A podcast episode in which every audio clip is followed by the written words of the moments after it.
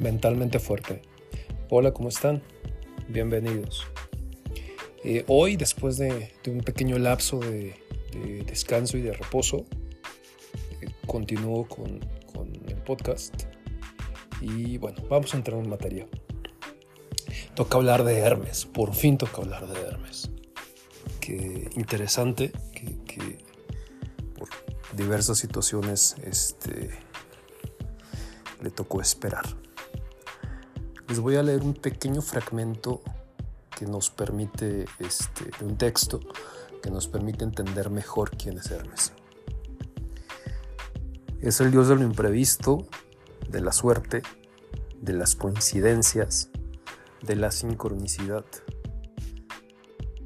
Hermes ha entrado en nuestro medio, dirían los antiguos griegos, cuando un repentino silencio inundaba la habitación, descendía a la conversación e introducía una nueva dimensión. Siempre que las cosas parecen fijas, rígidas, estancadas, Hermes aporta fluidez, movimiento, nuevos comienzos.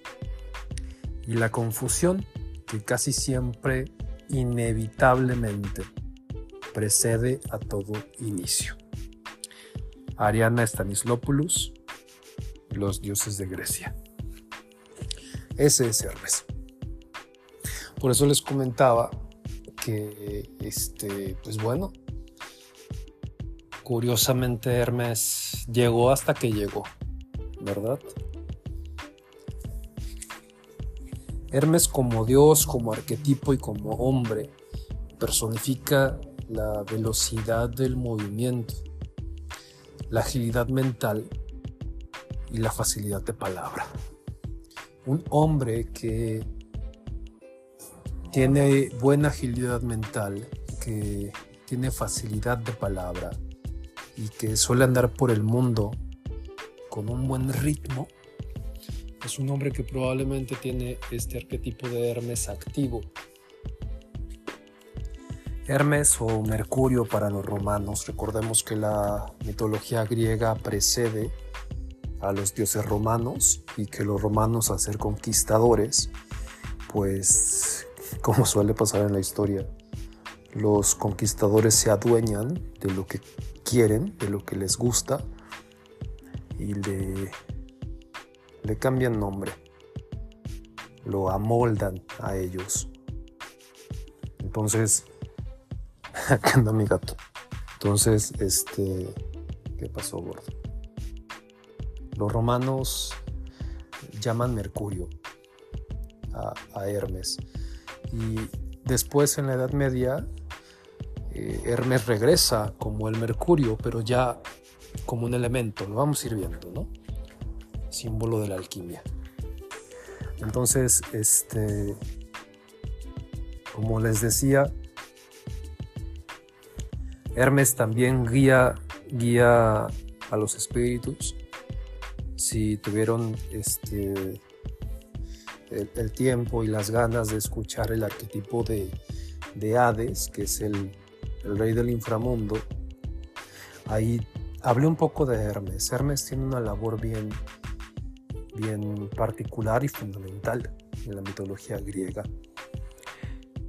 Eh, Hades, primero, solo como este pequeño recordatorio y también para diferenciar, porque luego seguimos ahí con ciertas dudas.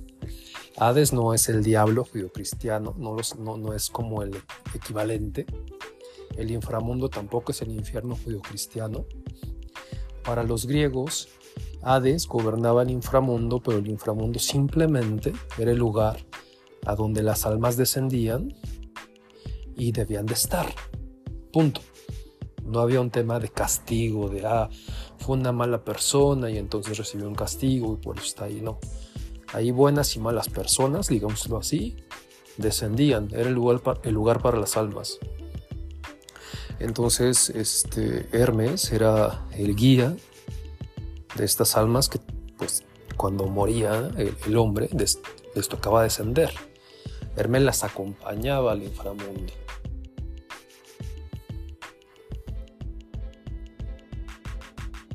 También eh, representa el, protector de los atletas, de los viajeros, de los ladrones y de los hombres de negocio.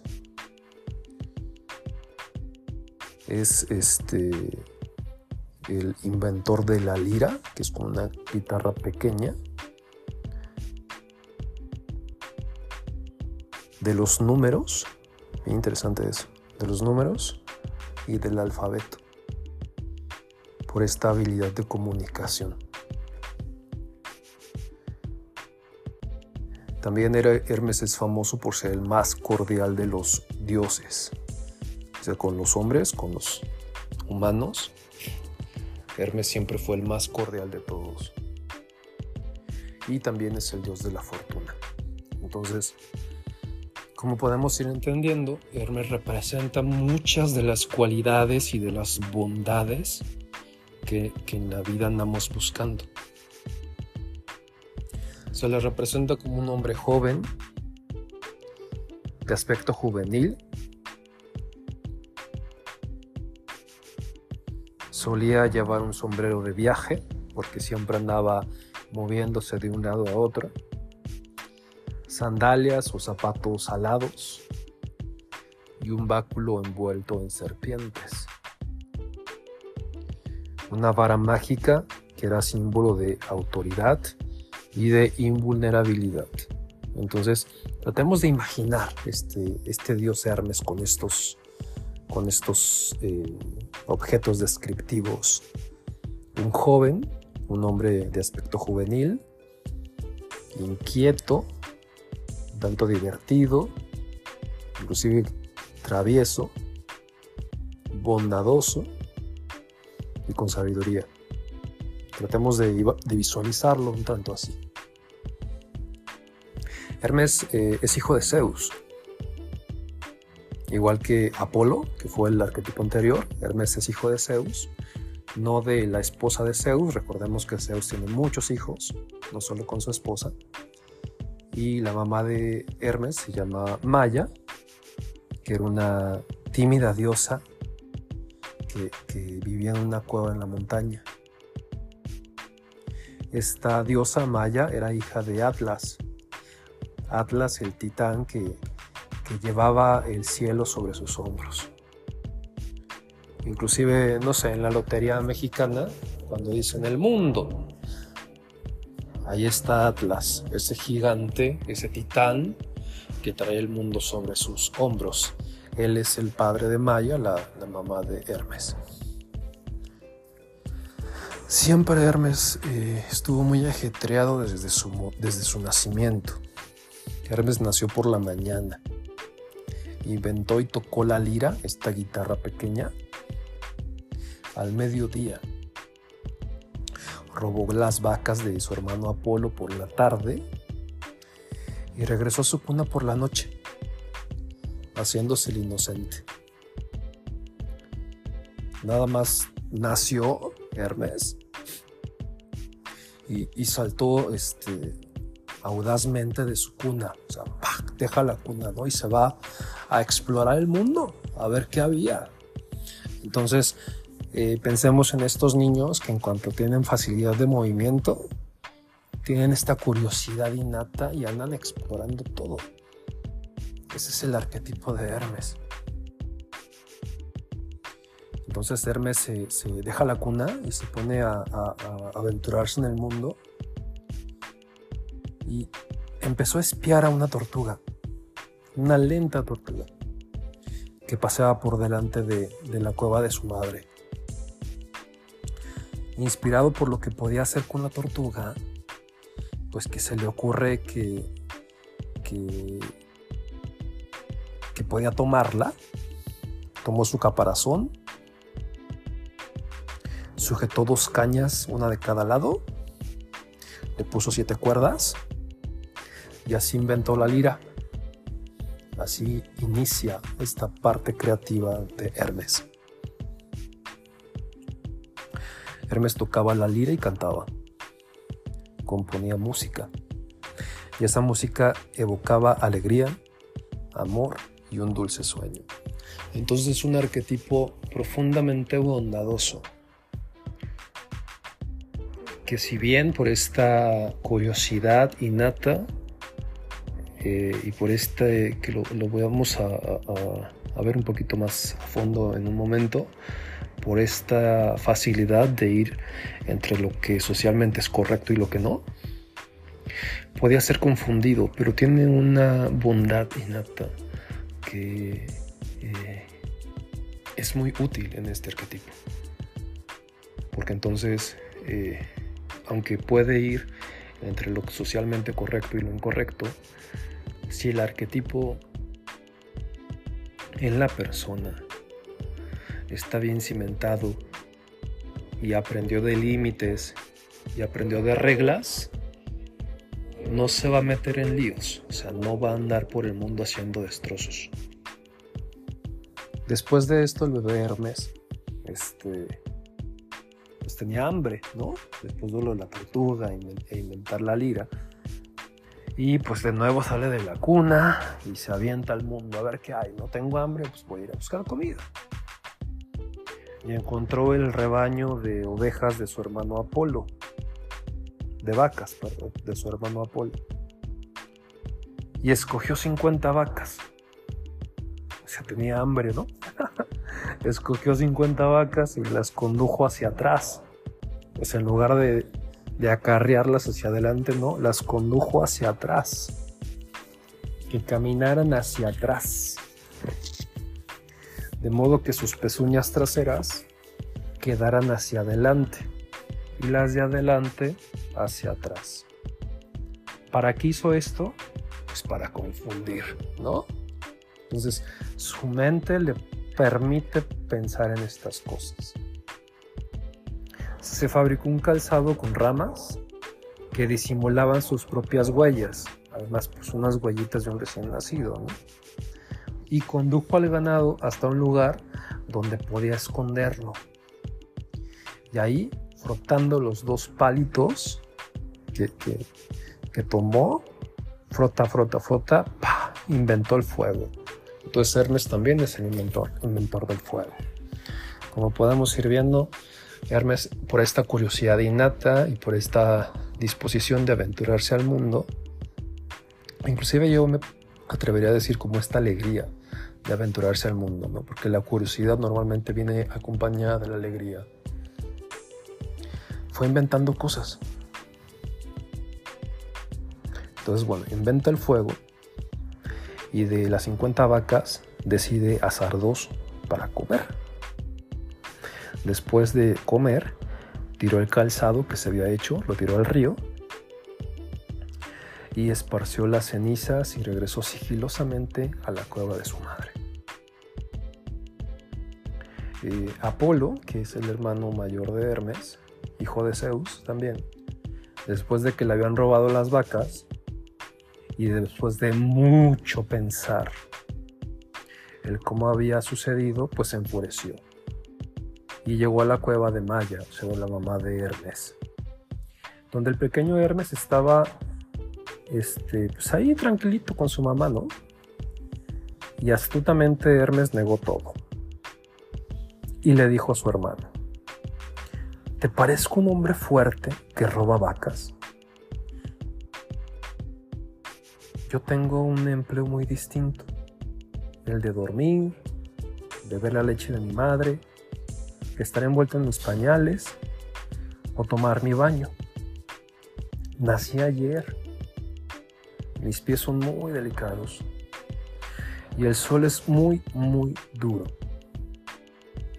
Y bueno, Hermes juró por su padre, que es el padre de Apolo también, que no sabía nada de las vacas. Apolo sonrió ante esta muestra de inocencia y llamó a Hermes astuto mentiroso, que hablaba como un ladrón consumado. O sea, Hermes recién nacido ya hablaba como un ladroncillo consumado, ¿no? Eh, esta es la, la parte donde les comentaba que Hermes eh, va y viene de lo socialmente este, visto como correcto o incorrecto. Si lo pensamos desde el lugar de Hermes, pues Hermes era un bebé recién nacido que si bien hijo de Zeus, pues estaba solo con su madre. No vivía en el Olimpo, no vivía con estos beneficios o lujos, ¿no? Entonces tenía hambre, vio las vacas, hizo un plan, comió y resolvió el problema. Hermes también, como, como les dije, es el símbolo de la alquimia. Metálico y sin embargo líquido. Materia pero también espíritu. Frío y fogoso. Veneno y medicinal a la vez. Esta dualidad. Siempre, siempre, siempre Hermes representa esta dualidad. El mercurio es plata viva, ¿no? Como sustancia así se le conoce. Y se adhiere este, solo a un metal precioso. O sea, el mercurio no se, no se adhiere a otra cosa que no sea un metal precioso. Metafóricamente, ¿qué representa? Hermes puede este, mostrarte el camino para hallar el oro espiritual, que eso es lo que Jung plantea como alquimia el oro espiritual, o sea, la búsqueda, porque honestamente creo que en esta experiencia todo es una búsqueda, la búsqueda del que fregados que estamos haciendo aquí. No somos un mero accidente, pero también esta experiencia implica eso, una búsqueda, el, plantearnos este, resolver el misterio, pues creo que es un tanto fantasioso. Pero sí toda la vida es una búsqueda, ¿no? Es una búsqueda de quiénes somos. Integrar la sombra, diría Jung. Una búsqueda pues de de la experiencia encarnada de nuestra alma.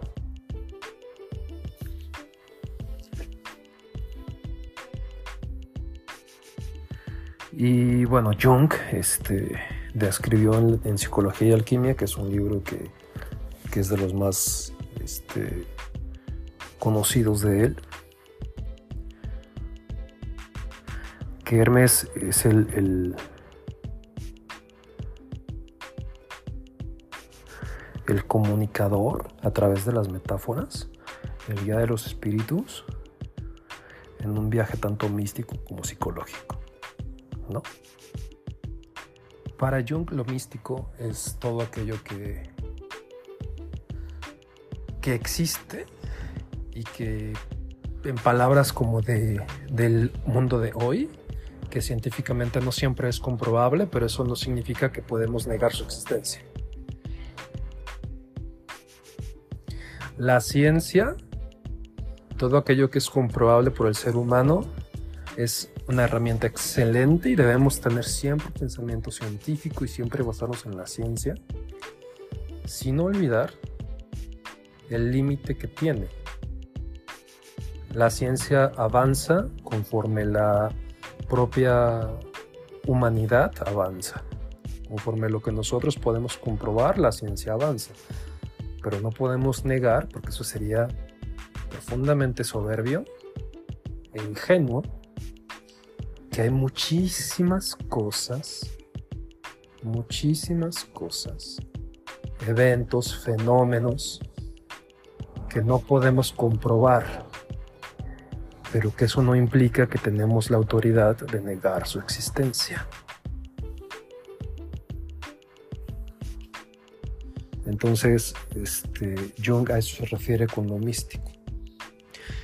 Jung tenía un pensamiento científico y era sumamente metódico en todos sus procesos y en todas sus intervenciones.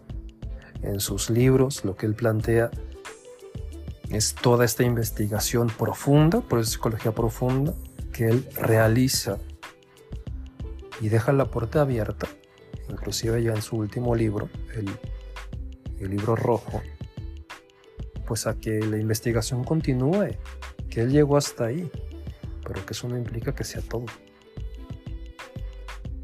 Entonces, este, luego hay eh, personas que pues tienen una, una mm, ¿cómo llamarlo? Tienen un, tema ahí muy complicado con, con, la soberbia y con pretender que conocen la verdad. ¿La verdad de qué? Entonces, bueno, a eso se refiere Jung. Hermes como arquetipo es este mensajero entre la tierra y el mundo subterráneo, que era el reino de Hades, que es el reino de Hades, y lo hace siempre con diplomacia, o sea, no es, Hermes no, no era un guerrero como Ares, que es su hermano, que es, el que sigue, de hecho, dios de la guerra. Hermes siempre es como diplomático por esta misma facilidad de palabra y esta agilidad mental.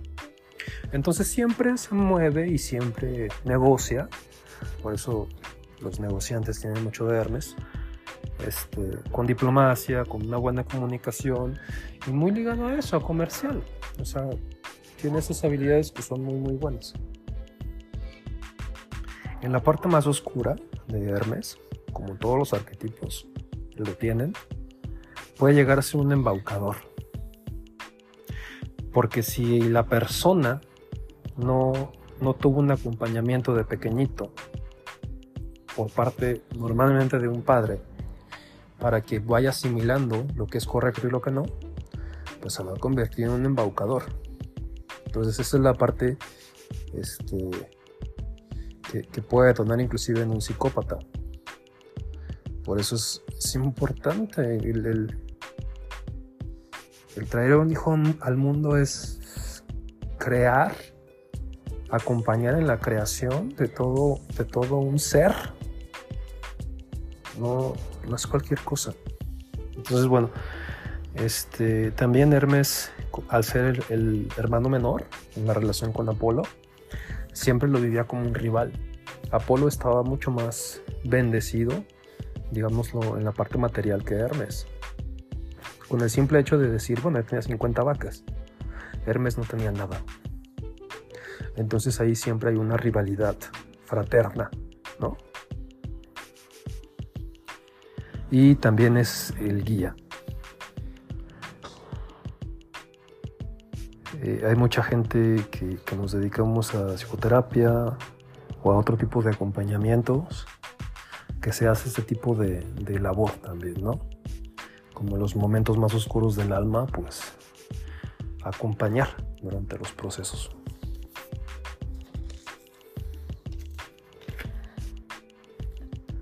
que va a estar un poquito más extenso porque hay mucha información y además creo que vale la pena. Pero aguanten, ¿eh? aguanten. Va, va bien y va a mejorar.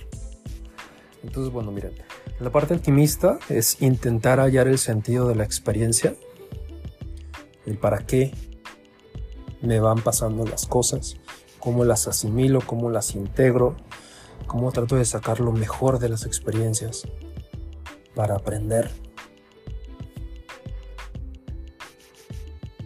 el rescatador del niño interior. Hermes tiene esta, esta eh, bondad. Siempre va a estar protegiendo a lo joven, a lo, vulnerable, a lo frágil. Recordemos que Hermes rescata a Perséfone, que también eh, en esta metáfora con Dionisios también le ayuda todo aquello que es inocente, que es vulnerable, Hermes, que es divino, sagrado inclusive, porque los niños tienen esta parte divina y sagrada.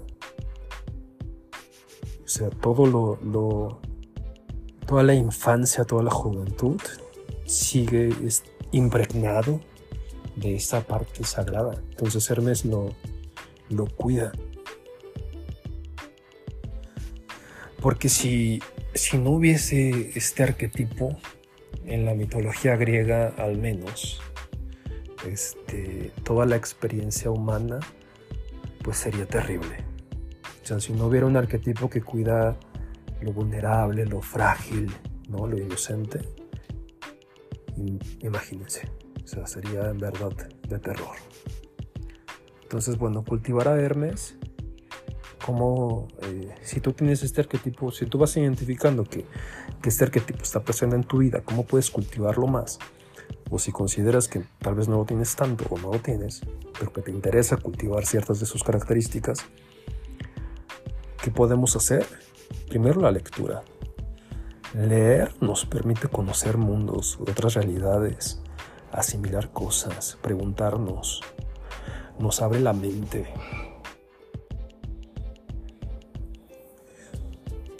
Una mente que no está cultivada es una mente como un terreno que no, que, no se le cuida. O sea, ¿quién tiene un terreno abandonado? Pues alguien que de plano no, no sé, como que no tiene interés en la vida, ¿no? Entonces, cultivar nuestra mente es cultivarnos a nosotros mismos. Por eso la lectura tratar de viajar lo más que se pueda, de conocer otros lugares, otros espacios, otras personas, ser espontáneos, tratar de no ser tan rígidos, tan neuróticos. Identificar qué es la sincronicidad, estar atentos a los fenómenos de sincronicidad, aquellas cosas que, que no son casualidades y que nos van ocurriendo y que tienen un significado hablar con otros, comunicarnos, no encerrarnos en nosotros mismos, en nuestras murallas del ego, hablar con otros, escucharlos también. Experiencias profundas y elevadas, tratar de no ser tan superficiales. Yo sé que el mundo hoy es brutalmente superficial. Yo no, bueno, tengo más de 40 años y si pienso en 20 años atrás, alcanzo a ver que no, que, no estábamos tan eh, como en esta búsqueda de, estar bien desconectado después. O sea, sí lo estábamos, pero ahorita como que es más como de, embrutecernos. Ahorita como que salir es sí a embrutecerte, o sea, como que ya, no me atrevo a decir ni siquiera como animalitos, porque los animalitos no son eso. Es como embrutecerse. Entonces, buscar experiencias profundas y elevadas es como tratar dentro de las posibilidades y hasta los gustos de cada uno, no ser tan superficiales, conectarnos más. Hermes tiene una mente rápida, acepta el significado de lo que sucede y sigue su intuición. Hermes es muy intuitivo, es muy creativo, puede ser engañoso, es muy muy activo e investiga. Entonces es muy curioso, muy muy estar en el mundo, conocer el mundo, ¿no? Y tiene un interés genuino en todo y en todos. Hermes es curioso, es muy muy curioso. Formas de crecer, formas de crecer si este arquetipo está presente en ti, ya sea el principal o, o sea Normalmente este, tenemos más de un arquetipo, que ya sea el principal o sea uno secundario, pues ser conscientes de la naturaleza, de la naturaleza de Hermes. Y eh, pedir la ayuda de una mente apolínea, una mente más como la de Apolo, que se maneja muy bien entre límites y reglas. Entonces esta combinación Apolo-Hermes es muy útil. Vivimos en un mundo que a pesar de que, por ejemplo, en nuestro país, el tema de límites y reglas nos cuesta, nos cuesta, nos cuesta. O sea, aquí hace falta tanto el, desarrollo de una mente apolínea. Pero entre más lo podemos este, hacer propio, más cómodos vamos a estar, más seguros nos vamos a sentir mayor eficacia y la disciplina encontramos. Y si los demás se siguen brincando las reglas y los límites, pues es un pedo. Ahora sí que, como dice esta frase que me encanta, que con su pan se lo coman. Ya es asunto de ellos. Buscar a Zeus, buscar a esta figura del padre o del tutor, del mentor, porque eh, Hermes encuentra en Zeus el, el, reconocimiento de su naturaleza. A Zeus le encanta que Hermes tenga una mente rápida, que sea un buen comunicador, que pueda, porque es una estrategia. Por ejemplo, lo que hace con Apolo de diseñar todo esto de las vacas y el argumento que le da de yo soy un bebé recién nacido, ¿de qué me hablas? Todo esto cuando Zeus lo escucha y se entera, le encanta. Y entonces este, tiene una buena relación con él. Y Zeus este, le reconoce estas virtudes. Entonces, para Hermes, el estar cerca de un mentor, de un padre que tenga esta presencia un tanto similar a Zeus, este arquetipo, le permite eh, identificar cómo puede ser, pues, digámoslo así, un hombre con mayores resultados en el mundo práctico. ¿No? Zeus, todo lo que el patriarcado implica tiene que ver con Zeus. También hallar a su Afrodita, a Hermes el amor todos. El amor nos complementa. Entonces Hermes, su mayor amor, su principal amor fue Afrodita, diosa de la belleza, diosa de la sensualidad, de la sexualidad.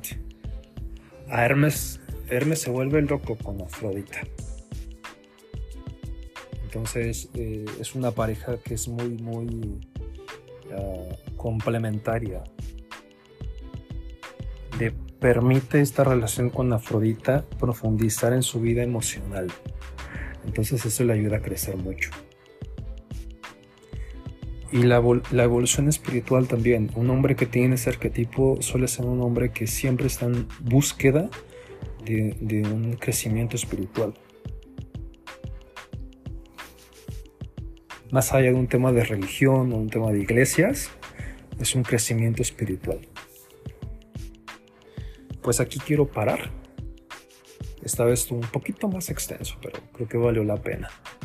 También creo que estoy muy emocionado porque como tenía ya, no sé, como 5 o 6 semanas que no retomaba el podcast, este, decidí explayarme más. Espero esté interesante pues les recuerdo mi página, es www.sicjosedejesus.com. Ahí ven mis redes sociales, Instagram, Facebook. También si quieren sacar cita, por ahí pueden contactarse y les busco un espacio con, todo gusto. Si les late, lo comparten, se suscriben. Este. Y todo ese show que todo el mundo dice, pero creo que es importante, ¿no?